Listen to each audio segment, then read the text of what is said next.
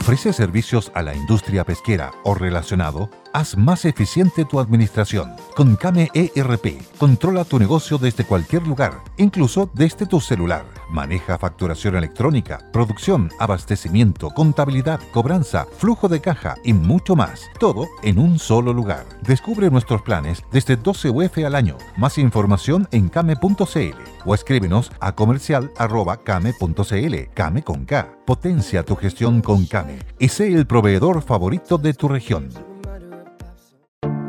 Te invitamos a conocer un lugar mágico, un lugar único, con un paisaje de una belleza que conmueve. Bosque Choyinco, ubicado en el destino Cuenca del Lago Ranco, es el proyecto ideal.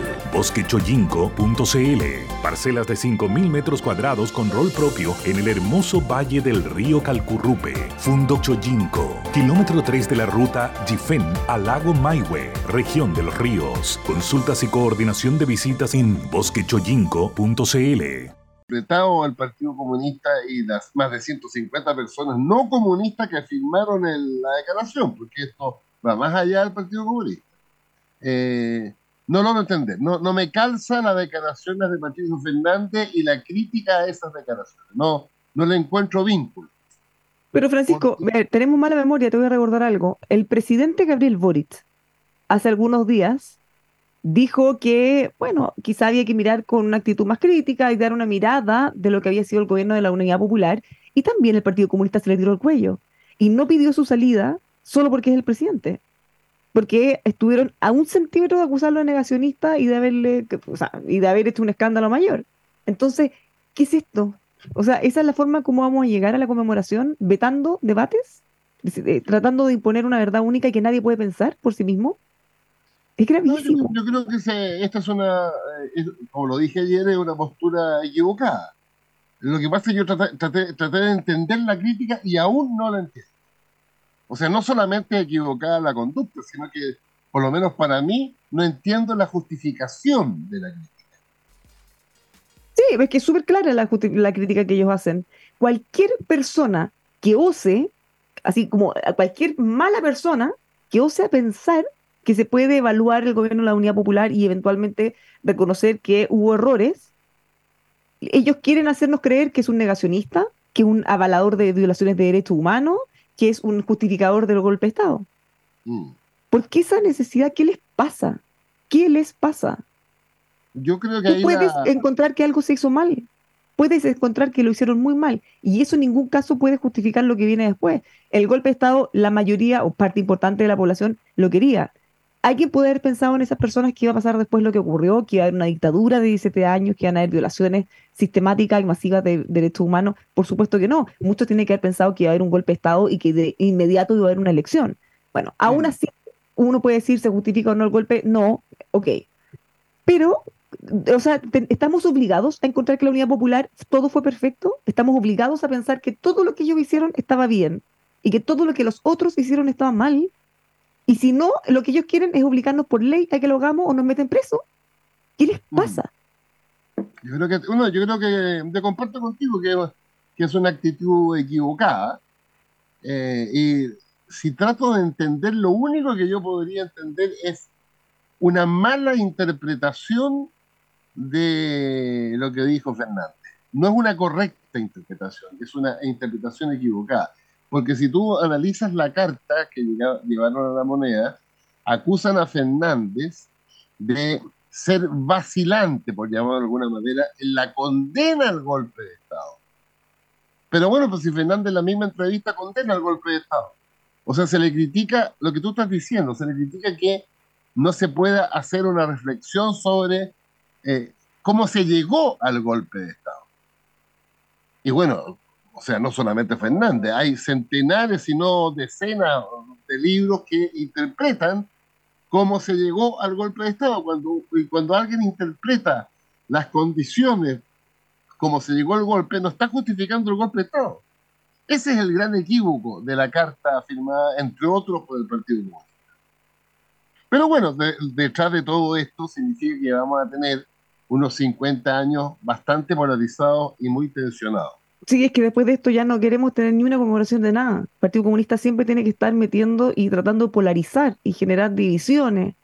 Se supone que este era un punto de encuentro, era un punto de que todos entendamos, todos los bandos, todos digamos, ¿qué, qué cosas se hicieron mal? No las repitamos, no extrememos posiciones, nunca más un golpe de Estado, nunca más violaciones sistemáticas y ojalá de ningún tipo de, violaciones de derechos humanos. Mm. Pero ahora resulta que eh, tenemos que tener una verdad y nadie puede ser crítico, ni siquiera reflexionar respecto a las cosas que se hicieron mal. Entonces, ¿qué clase de conmemoración vamos a tener? Quiero reforzar tu argumento cuando leí hoy día me parece que el jefe de bancada del Partido Comunista, el diputado Boris Barrera, que sostiene que no hay nada que explicar, que la única explicación es que Estados Unidos se negaba a que en Chile hubiera un gobierno socialista. Eso, eso es de una precariedad intelectual básica. Ya, es, que, esa es la verdad que yo quería imponer. Ellos hicieron todo bien, todo se hizo bien, todo era perfecto, salvo que eh, este era un plan malévolo de Estados Unidos y, y, un complot en su contra y todo se hizo bien y llegaron los malos y hicieron todo mal. Sí uno puede decir, llegar los padres se lo toman. Mira, te quiero leer, te quiero leer eh, un tuit que mira, entre, entre como divertido, gracioso y como dramático de Manuel Riesco. Manuel Riesco, la pareja de la diputada Carmen Hertz. Mira, dice lo siguiente, Manuel Riesco en Twitter. Tras polémica con ex director del Clinic, Barra Brava de Liguria ha salido chillando como los quiltros a morder talones de la ilustre diputada Carmen Hertz. Guaripola es Rafaelín Gumucio, mequetrefe bastante inútil, que se ufana de su cobardía, irreverente a la chaucha con los de abajo, obsecuente salamero con los de arriba, que se ha permitido insultarla en el país de España. Lo único que se ha ganado es un buen combo. Pero don Manuel, pero qué bélico, ¿qué le pasa? Ha llegado a Pueblos Opuestos, senador Felipe Cast, bienvenido. ¿Cómo está? Muy bien, ¿y usted, Bárbara? Me pilló aquí en plena pésimo, estoy pésimo, estoy muy enojada y Francisco se ha tenido que bancar toda mi rabia, senador, la hago no, está bien, está bien. Porque terminó renunciando Patricio Fernández, el Partido Comunista logra ganar el gallito y bueno, ¿qué, le parece a usted para no seguir hablando? Yo llevo mucho rato No, esto, la verdad que es la cancelación de la democracia al final. O sea, una persona como Pato Fernández que tiene la historia que tiene, yo no comparto muchas sus posturas, pero creo que una persona que siempre ha buscado cuidar la forma, buscar acuerdos, que, finalmente se, en vez de que el presidente Boric defienda a Pato Fernández, que además entiendo que es eh, una persona cercana a él, eh, termine cortándose el hilo y dándole la razón a los ultrones de siempre que en el fondo se creen dueños de una verdad única, que no toleran que alguien piense distinto, no toleran ningún matiz.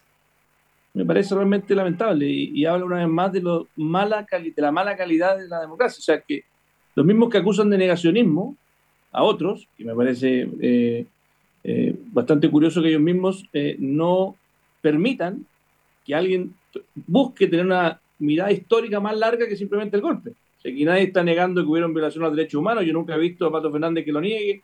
Nunca he visto a Pato Fernández ni siquiera que justifique ni relativice los violaciones a los derechos humanos. Todo lo contrario. Siempre ha sido un gran defensor de los derechos humanos. Pero que uno no pueda estudiar la historia. Y además aquí tenemos a, a Pancho Vidal, que es historiador, eh, me parece realmente, por decirlo menos, eh, triste y aberrante.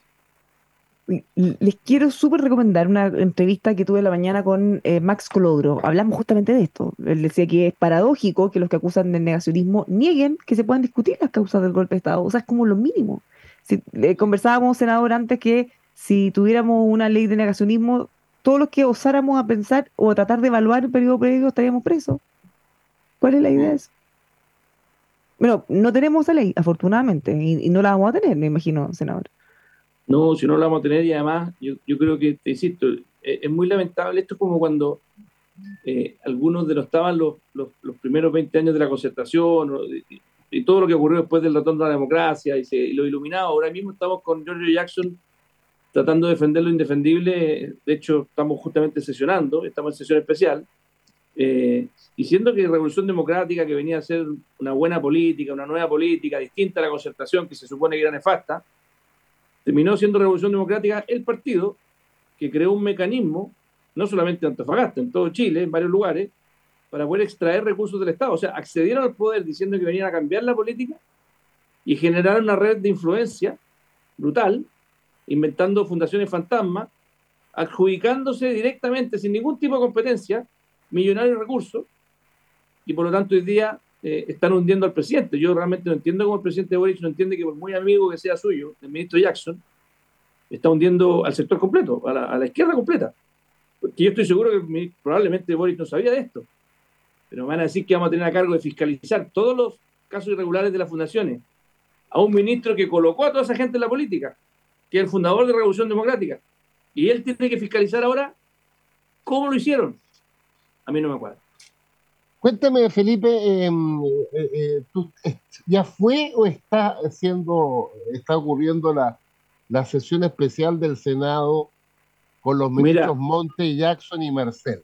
Mira, te quiero decir que me dolió en el alma. O sea, yo tengo tanto cariño a la radio Conquistador que como me había comprometido ayer con César eh, y me tuve que salir de la, de la, de la sesión para venir a estar con ustedes, eh, obviamente ya, para que vea el cariño que le tengo al Conquistador, pero está ocurriendo. Obviamente estoy, estoy viéndola aquí a reojo mientras estamos hablando y me toca hablar en un rato más, así que probablemente voy a tener que salir un momentito y voy a tener que volver, pero, pero realmente eh, ha sido una sesión eh, muy eh, lamentable porque además el ministro Monte, en vez de asumir que haber puesto un Ceremi que hizo lo que hizo en Antofagasta, haber tenido una subsecretaria que hizo lo que hizo, y además, ojo, esto, el ministro Montes y George Jackson, ambos aprobaron todas las acusaciones constitucionales. El ministro Montes, cuando fue senador, eh, sacó a Chadwick, votó, votó por después votaron por Víctor Pérez, o sea, a mí realmente su discurso como cambia en el tiempo, y en esto la vida es sabia, la soberbia nunca es buena compañera. Y eso no significa que hay que hacer lo mismo, no significa que hay que... Pero la soberbia cuando uno la ocupa, tarde o temprano, se te devuelve. Y yo realmente creo que yo cuando... Pero ¿cuál ha, sido la, ¿cuál ha sido el debate, la línea argumental de los tres ministros? Insólito. Llegó Marcel, que no sé por qué llegó Marcel, y se puso a describir la ley de presupuesto. O sea, no habló nada de los casos de posible corrupción. Después llegó George Jackson, que fue aún más eh, lamentable, y describió el rol del Ministerio de Desarrollo Social. Yo fui ministro de Desarrollo Social, que me venga O sea, fueron a decir cualquier cosa. Cualquier, a ganar tiempo.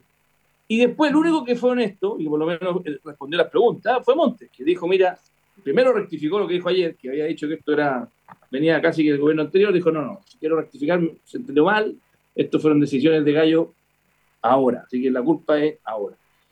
Pero después de eso, por lo menos respondió a varias preguntas. Y lo que sí hizo mal, creo yo, Monte, es que empezó como a echar la culpa de esto a que eh, había, en el fondo, de que el sistema de vivienda trabaja demasiado con la sociedad civil y que el Estado es muy pequeño. Y ahí yo le digo, perdón, presidente del ministro Montes, pero aquí hay corrupción. Aquí no se trata de que el hogar de Cristo, perdón, no es lo mismo que esta, eh, esta fundación de fantasma. El, el, techo para Chile no es lo mismo que esta fundación de fantasma. Hay muchas fundaciones mm. que hacen la pega. María Ayuda no es lo mismo que estas fundaciones fantasma. Entonces, que el ministro Monte aproveche un caso de corrupción para tratar de meter su ideología de que el Estado tiene que hacer todo en forma directa y no con las fundaciones, no me parece. Mm. Es incómodo ese argumento, eh, sobre todo cuando ponen como ejemplo eh, una posible corrupción cometida por los mismos que dicen que en realidad tiene que ser más el Estado. O sea, en el fondo, lo que están haciendo lo mismo que quieren evitar. Claro, em, porque al final fue el Ceremi, el, que es del Estado, no, fue una fundación X que, que, que, se chorreó la plata. Esto fue, una, fue un, esto fue, una, esto fue un, un, mecanismo, de hecho hoy día se citó en la sala varias veces la famosa serie de Netflix. O un mecanismo. O un mecanismo. Este fue un, un mecanismo hecho por Revolución Democrática. Punto. El partido del ministro Jackson, que se supone que ahora tiene que fiscalizarlo. Ahora, ¿a quienes dicen entonces que deberíamos tener un Estado más fuerte y menos participación de privados? con esa lógica, entonces eliminemos los partidos, porque los militantes van al Estado a, enriquecerse y así. Yo siempre, yo siempre he creído que el Estado tiene que ser un, árbitro duro, un árbitro fuerte, para que los jugadores de fútbol metan goles, hagan se que es el mundo privado. Pero sí, fuerte, o sea, en el fondo, yo sí creo en eso, ahí también me diferencio de los que, de que creen que el Estado no tiene que existir. Yo creo en el Estado firme, es más, con los colegios, cuando se hablaba de, del lucro, no lucro, yo creo que nos equivocamos. Permitimos muchos colegios más o menos y eso condenó, o sea, yo soy partidario del subsidio a la demanda, de que el Estado entregue recursos para que la gente elija dónde, estudiar. Pero si es que le ponemos tantos requisitos para armar un banco, por ejemplo, si es que Pancho Vidal quiere armar un banco mañana y, le quiere mejorar sus ingresos, Panchito Vidal legítimamente puede querer. Eh, eh, bueno, si es que Panchito Vidal quiere armar un banco, necesita como 20 millones de dólares para recién empezar a poner los papeles de armar un nuevo banco, ¿no es cierto, Mancho? Bueno, así es. No, formar un colegio era, igual que era más fácil que armar una carnicería. Claro, entonces no puede ser que, que armar un colegio sea más fácil. No, es verdad, es verdad. Es el, es no Chiste, es verdad. Sí, pues, sí, pues. Y ahí nos equivocamos porque confundimos la libertad con el libertinaje en, el diseño de políticas públicas. En el fondo, con, con, el, con, el, argumento de que la libertad, que la libertad, que la libertad, claro, nos pusimos bien duros cuando nos dimos cuenta que los bancos podían ser medio frescos y que podían, después de la crisis del 82, y que podían eh, tener intereses cruzados y pusimos regulaciones duras, pero para los colegios no. Entonces, no puede ser, pues si los niños son mucho más importantes que, que, los negocios financieros. Pero hay un punto, fíjate, Felipe y Barba, de eso lo ¿no? Bueno, y esta es una pelea que yo he dado mucho tiempo, cuando, los ocho años que estuve en la moneda y después. Y es lo siguiente. Hay una cierta distorsión. Te voy a poner un ejemplo que es noticia hoy día en, el, en los diarios. La Contraloría, fíjense, eh, voy a, describir el hecho y después voy a hacer mi reflexión.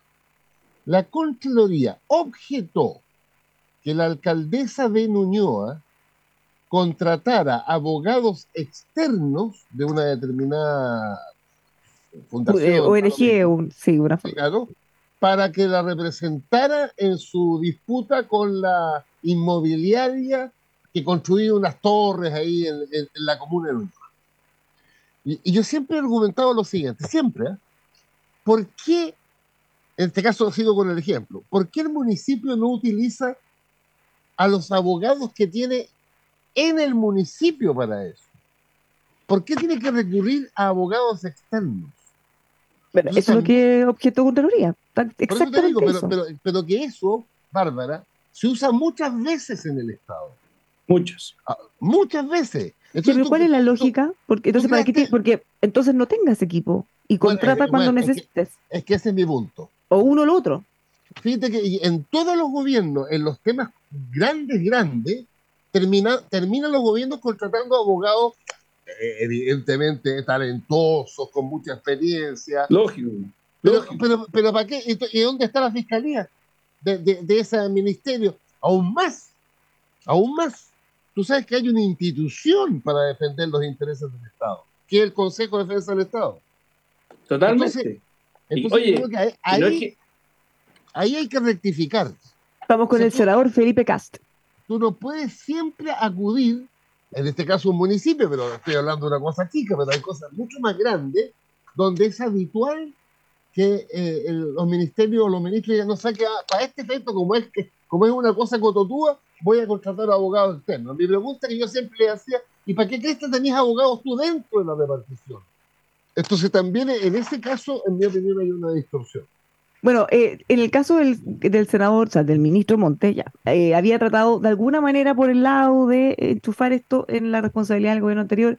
Esto hoy día se revintió, es que le generó muchas críticas, muchos flancos. Sí.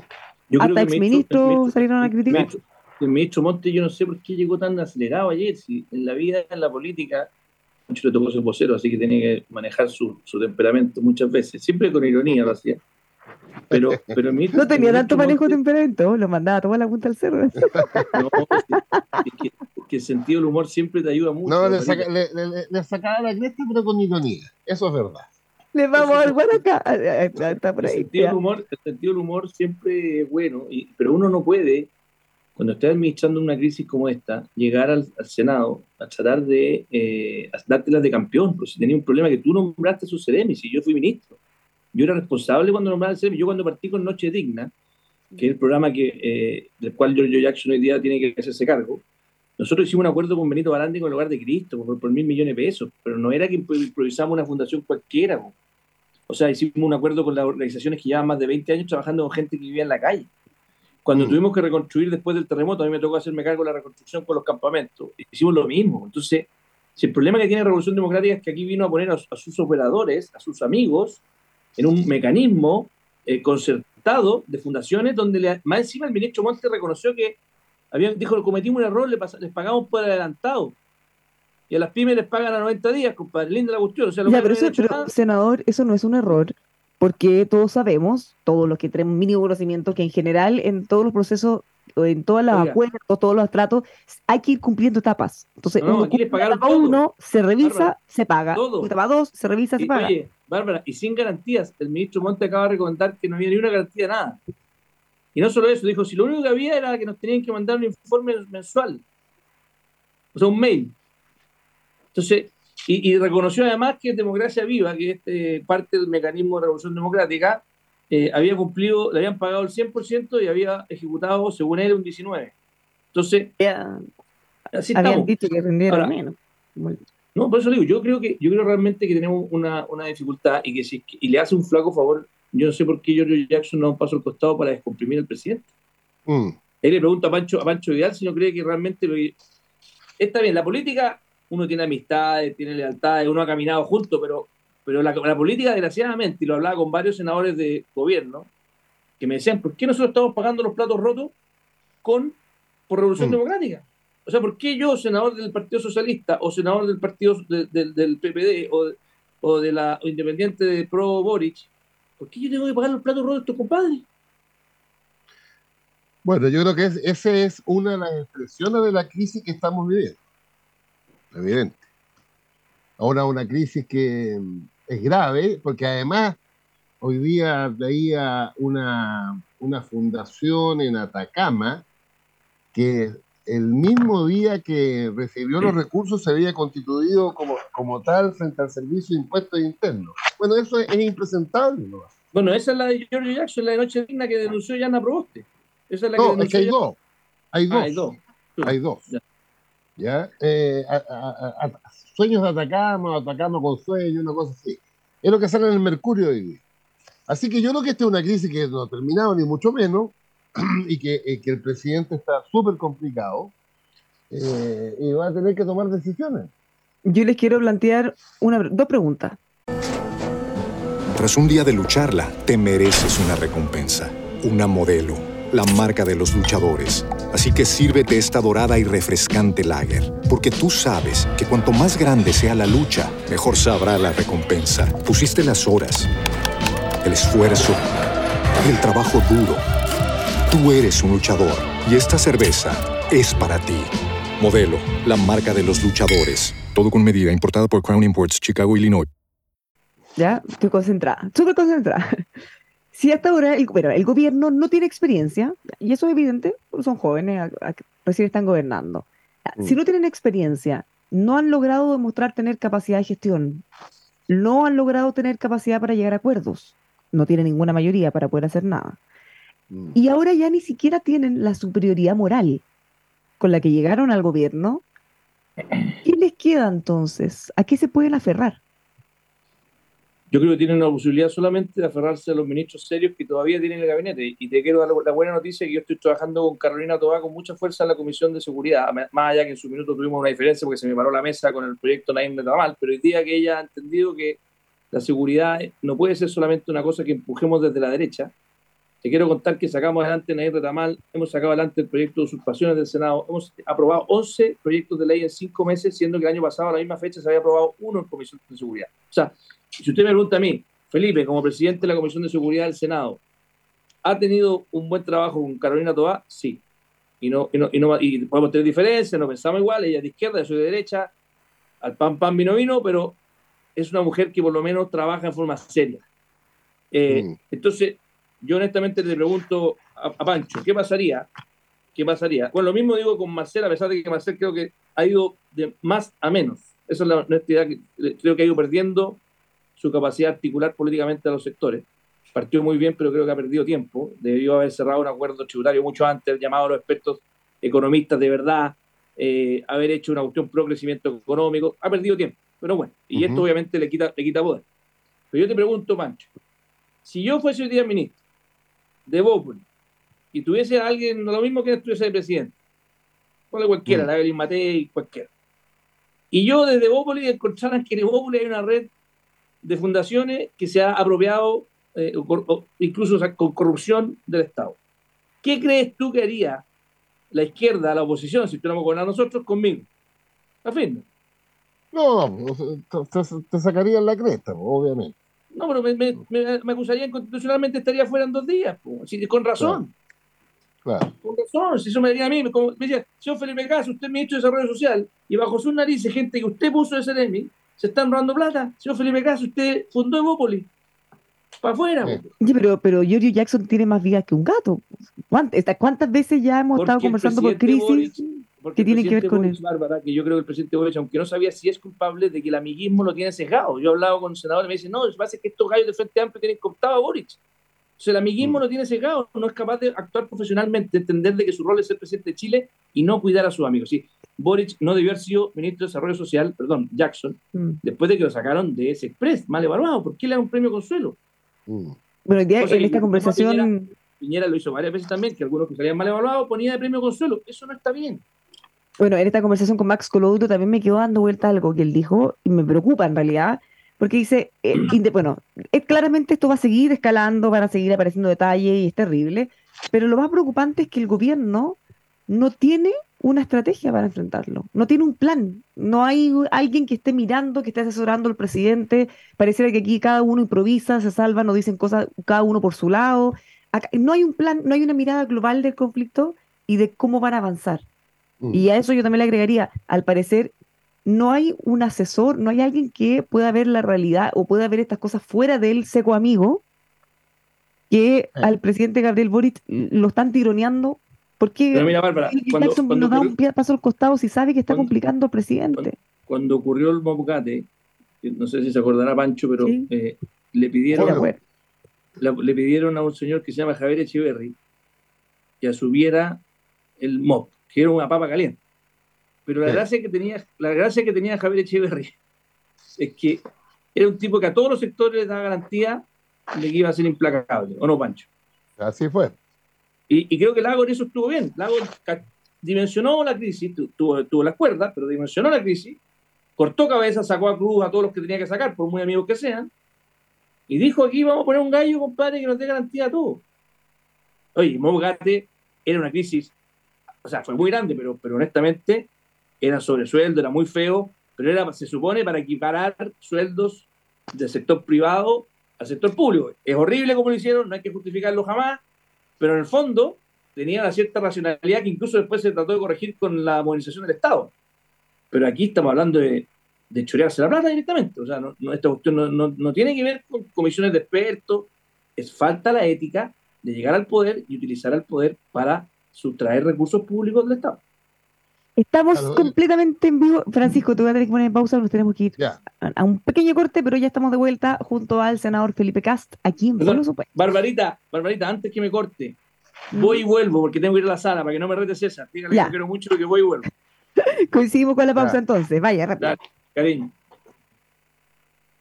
Ya estamos de vuelta, seguimos en Polos Opuestos, miércoles 5 de julio, le habla Bárbara Briceño junto a Francisco Vidal. Estuvimos algunos instantes con el senador Felipe Cast, él está en este minuto, recordemos que estamos en vivo y en directo en una sesión en la que están participando eh, los ministros Marcel, Jackson y Montes, dando explicaciones de todo lo que tiene que ver con el escándalo que hemos estado comentando ya en alta profundidad.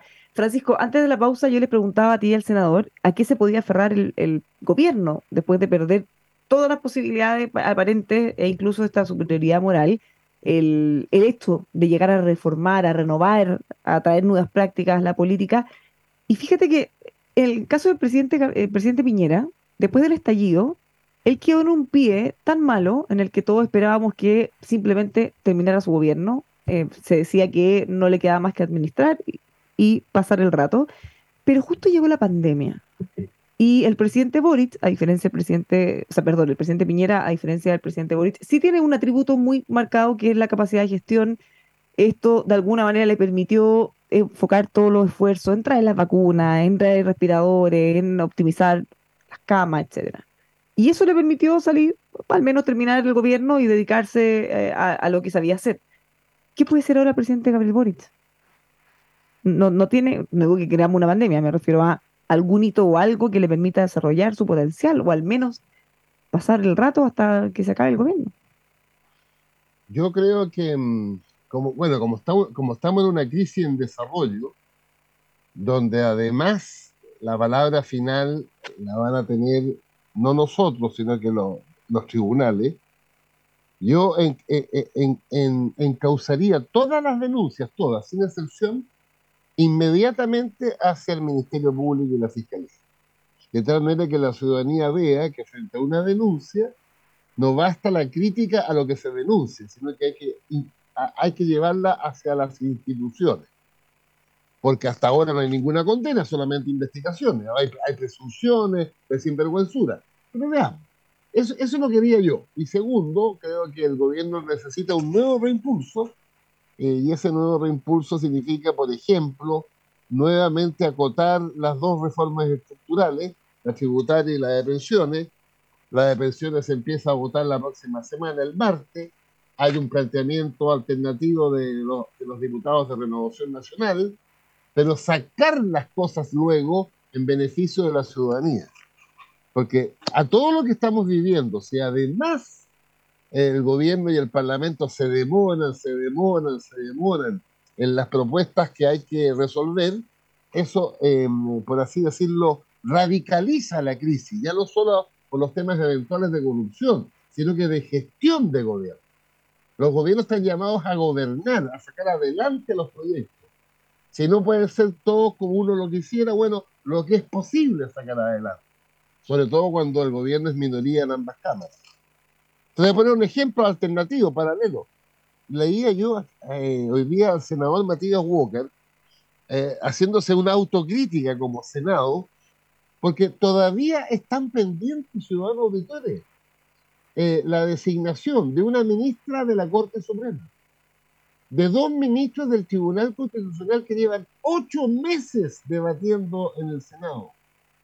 Está pendiente la, la Defensoría de la Niñez, entonces, si, uno se fija como ciudadano auditor frente a los, a los temas duros que estamos viviendo, si además las instituciones se entrampan y no resuelven los temas, el descrédito sobre la, la, gestión pública, ya sea en el gobierno o en Valparaíso, aumenta.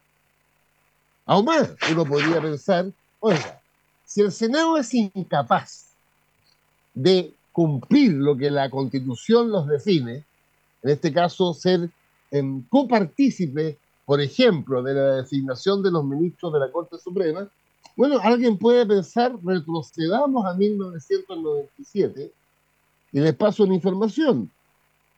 Hasta 1997, los ministros de la Corte Suprema eran seleccionados por la Corte Suprema, cinco, enviados al escritorio del presidente de la República, y él nombraba a los ministros de la Corte Suprema se quiso ampliar a, un tercer poder del Estado la decisión. Ahí se involucró el Senado.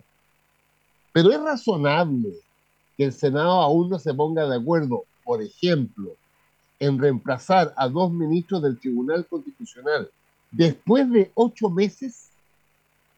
Es razonable que las fuerzas en el Senado hagan un negocio. Ah, tú me apoyas a este en una, en una institución y yo te apoyo a este otro, en otra institución.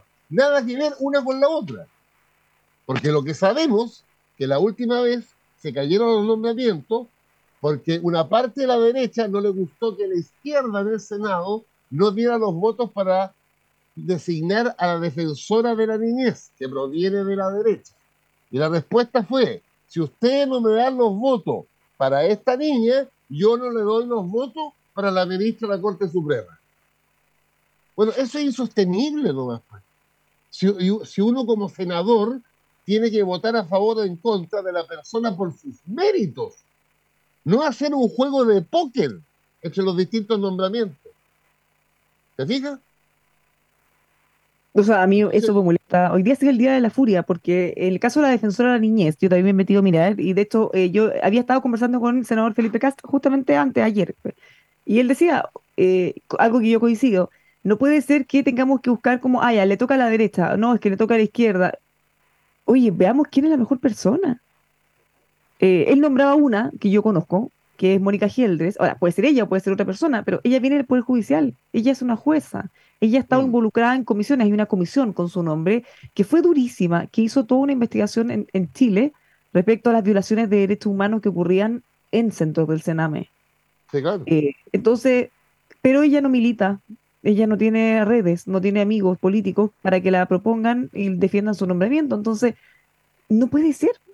O sea, nunca vamos a tener gente, no, no digo que seas que los otros no sean serios, pero, pero alguien que sea técnico o alguien que le guste una causa y esté justamente luchando por ella, solo va a tener una posibilidad si es que milita en un partido. Acá está de vuelta senador Felipe Cas. Eh, Justo le estaba contando, senador, lo de la defensora de la niñez. E, entre otras cosas, eh, con este cuoteo, como que hay que obligar a tener cuoteo a quien le toca a la derecha o a la izquierda, y eso puede dejar fuera muchas personas que sean muy, muy capaces. Pero antes de, antes, antes de cuéntame tu intervención en la, en la sesión especial. Pues. Sí, bueno, la acabo de hacer. La acabo de hacer. Esto, Queremos esto saber. De, oye, esto para que los que nos escuchan sepan que estamos en directo, esto es increíble. ¿ah? ¿Cuándo habían tenido? Este, eh, este tenemos aquí una fuente directo en el lugar. ¿Qué, qué, mejor, qué más privilegiado por los opuestos? Queremos saber todo, senador. Bueno, para, que, para, que, para, que, vean lo importante que es por los opuestos lo que nos escuchan, si no es cualquier programa. No, y no es cualquier sesión. Ya. Y no es cualquier sesión. Oiga, no, mire, no, me tocó hablar y dije, mire, a, a Giorgio le dije, mira, Giorgio, honestamente, creo que tienes que entender de tu responsabilidad política porque eh, tú fuiste el fundador de este partido, le puse el, ejemplo que les dije a usted aquí. Sí. Y, y, después le dije a Monte, usted, no usted que no lo puedo meterle el mismo saco, pero sí tiene una responsabilidad que usted nombró a, a Ceremis, bajo lo que decía recién la Bárbara, que son Ceremis que probablemente a Montes se los pusieron por el cuoteo político famoso, y ese cuoteo político le terminó costando a Montes un costo enorme, porque el Ceremi Antofagasta lo puso él, el Ceremi El Maule lo puso él. O sea, se lo pueden dar recomendado, pero él lo aceptó. Si yo cuando fui ministro, me acuerdo una vez no decir el nombre de un senador, y de repente me dicen, era un senador que me quería poner un Ceremi, lo entrevisté y llamé a Piñera y dije, mire, usted me pone ese Ceremi y olvídese que soy ministro. Me di ah, cuenta, me di cuenta, compadre, a los dos minutos de entrevista, que el tipo era peligroso para el Estado de Chile. Claro. Entonces, no, no, no podía aceptar eso. Entonces Montes le dije, usted sí tiene responsabilidad que los gallos que, que, hicieron esta, esta chuecura, usted los puso. Ahora, yo lo que sí te quiero decir que la Defensoría de la Niñez, de nuevo yo tengo un caso muy real, yo, yo, yo no voté por la Defensoría, la candidata que tenía Renovación Nacional, no porque ella me pareciera mala, sino porque yo dije que era un error cuotear políticamente un cargo tan sensible como la Defensoría de la Niñez, porque cada vez que ella hablara iban a decir, no, se está pegándole a Boric o al gobierno porque trabajaba para Piñera, una operadora de Piñera. Entonces, hay ciertos cargos, que además tenía una candidata como Mónica Geldres, que a mí me parecía que era bastante razonable, además. Que no, ¿Qué pasó? ¿Qué pasó con eso? ¿En qué quedó ayer? Quedó, quedó, en nada y ahora tiene que volver a juntarse la Comisión de, de Derechos Humanos a ver si es que ponen a la Mónica Geldres o a otra pero no logró los votos la de Renovación Nacional en parte porque yo tampoco me presté para eso. Y me criticaron, me llegaron ahí, ustedes saben todo lo que pasó, pero yo creo, y además como me preocupa mucho el tema de los niños, que hay ciertas instituciones que debieran ser más como el Banco Central, autónomas, eficientes, modernas, con meritocracia. Y, eso es lo que nos tiene hoy día con, con una, para mí con un cuadro de optimismo de que ojalá Pancho también me ayude a que esta crisis, que es la crisis de los convenios, nos permita modernizar el Estado. Entonces, así como el MOPGATE permitió dar un avance que no fue suficiente, el día nos peguemos un avance de verdad y que todos los servicios públicos, incluyendo salud, educación, sean pura meritocracia. No tiene por qué el presidente de la República andar nombrando cada vez que llega a, cientos de cientos de funcionarios públicos. En Inglaterra el Estado funciona eficientemente porque tiene una carrera funcionaria de profesionales. Y los ministros tienen que ser políticos, pero no los directores de servicios yo creo que debiéramos avanzar hacia que eh, la dirección política del Ejecutivo, evidentemente, ministro, subsecretario, eh, eso de todas maneras. De todas maneras. dejaría en la, en la carrera funcionaria hasta los jefes de división. Ahí, ahí, ahí, eh, por, por, alta dirección pública, pero ahí es carrera. Y en el caso de los directores nacionales de servicio sería la mezcla, pues la mezcla de la alta dirección es que tú tienes eh, eh, seguro la idoneidad por el, por el proceso de selección. Pero ah, todos sabemos que esa terna, cuaterna o quina eh, ya, ya ha resuelto el problema de la idoneidad, de su capacidad específica, la resuelve el presidente, cualquier presidente en su escritorio, eligiendo a uno de esos de la cuaterna, terna o quina. Pero de, de jefe de división para abajo, carrera funcionaria, exactamente.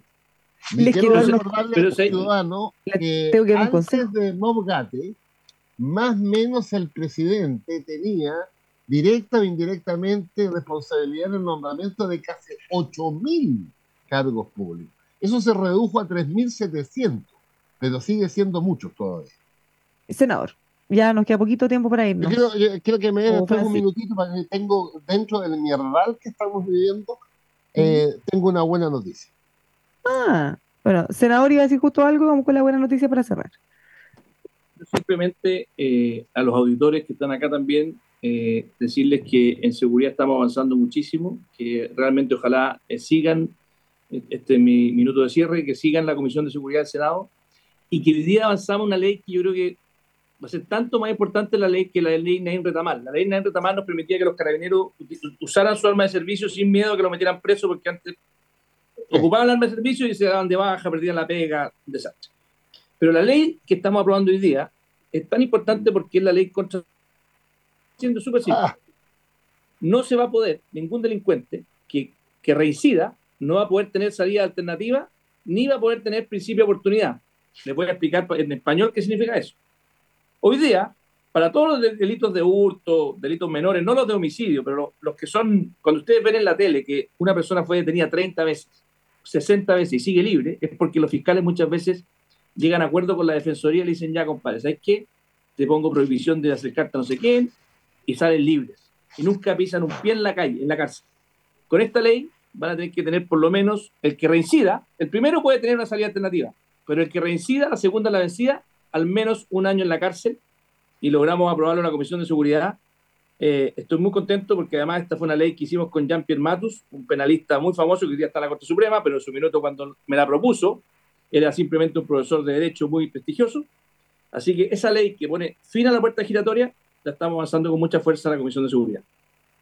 Ya, no, no, no, estamos nada listos. No, no, no avisan por interno que estamos listos, pero no, no nos vamos. Oye, no, quiero, quiero decirle porque de repente es bueno para nuestros ciudadanos auditores un poquito de optimismo. Fíjense, se puede decir lo más cortito. Se, está realizando en algún lugar del mundo el encuentro de las mineras más grandes del mundo. Y ayer habló el jefe, jefe, jefe, jefe máximo de BHP Billiton, que tiene la mina más grande del mundo en Chile, la escondida. Y dijo lo siguiente, que a pesar de que Chile, dice él, tiene un gobierno de izquierda dura, logró el acuerdo en el royalty que él lo encuentra sensato. Y como respuesta a ese diálogo que tuvo con el gobierno y, el, y la ley que se promulgó, BHP Billiton va a invertir en Chile en los próximos años 10 mil millones de dólares. ¿Qué tal? 10 mil millones de dólares. 10 mil millones de dólares. A mí me, encantó la franqueza del tipo. Porque frente a un gobierno de izquierda dura nos logramos poner de acuerdo. Sí, o sea, más, que decir, más que decir que el royalty que había quedado como bien, en realidad valorar el proceso, de haber conversado, dialogaron, que pudieron llegar a No, oye, y para ser preciso, valoraba que se termine la, que se termine la chacota de que, las reglas del juego se andan cambiando a cada rato. O sea, eh, ellos lo único que, decían mucho de la industria, oiga, que la clase política se deje de pelear, que corten el queque y nos digan cuál es el rayado cancha para que nosotros poder invertir. Exactamente. Ya, Además, ahora sí le pegó un rascacacho al gobierno neozelandés, porque junto con felicitar lo que había pasado en Chile, resulta que en un estado de Nueva Zelanda o de Australia eh, se incrementó el, el, impuesto al carbón de tal manera que lo dejó completamente fuera del mercado mundial. ¿Ves tú? Alguna buena noticia, por ciudadano. Ya, pues. Senador Felipe Cast, muchísimas gracias por acompañarnos estando ahí donde están quemando las papas. Exactamente. ya, mañana hacemos Francisco un análisis de todo lo que pasó. Muchas gracias. Oye, a Chalpa, hay que esperar a Chalpa Tras un día de lucharla, te mereces una recompensa, una modelo la marca de los luchadores. Así que sírvete esta dorada y refrescante lager, porque tú sabes que cuanto más grande sea la lucha, mejor sabrá la recompensa. Pusiste las horas, el esfuerzo, el trabajo duro. Tú eres un luchador y esta cerveza es para ti. Modelo, la marca de los luchadores. Todo con medida, importada por Crown Imports, Chicago, Illinois. Lucky Land slots, you can get lucky just about anywhere. Dearly beloved, we are gathered here today to. Has anyone seen the bride and groom? Sorry, sorry, we're here. We were getting lucky in the limo and we lost track of time. No, Lucky Land Casino, with cash prizes that add up quicker than a guest registry. In that case, I pronounce you lucky. Play for free at LuckyLandSlots.com. Daily bonuses are waiting. No purchase necessary. Void where prohibited by law. 18 plus. Terms and conditions apply. See website for details.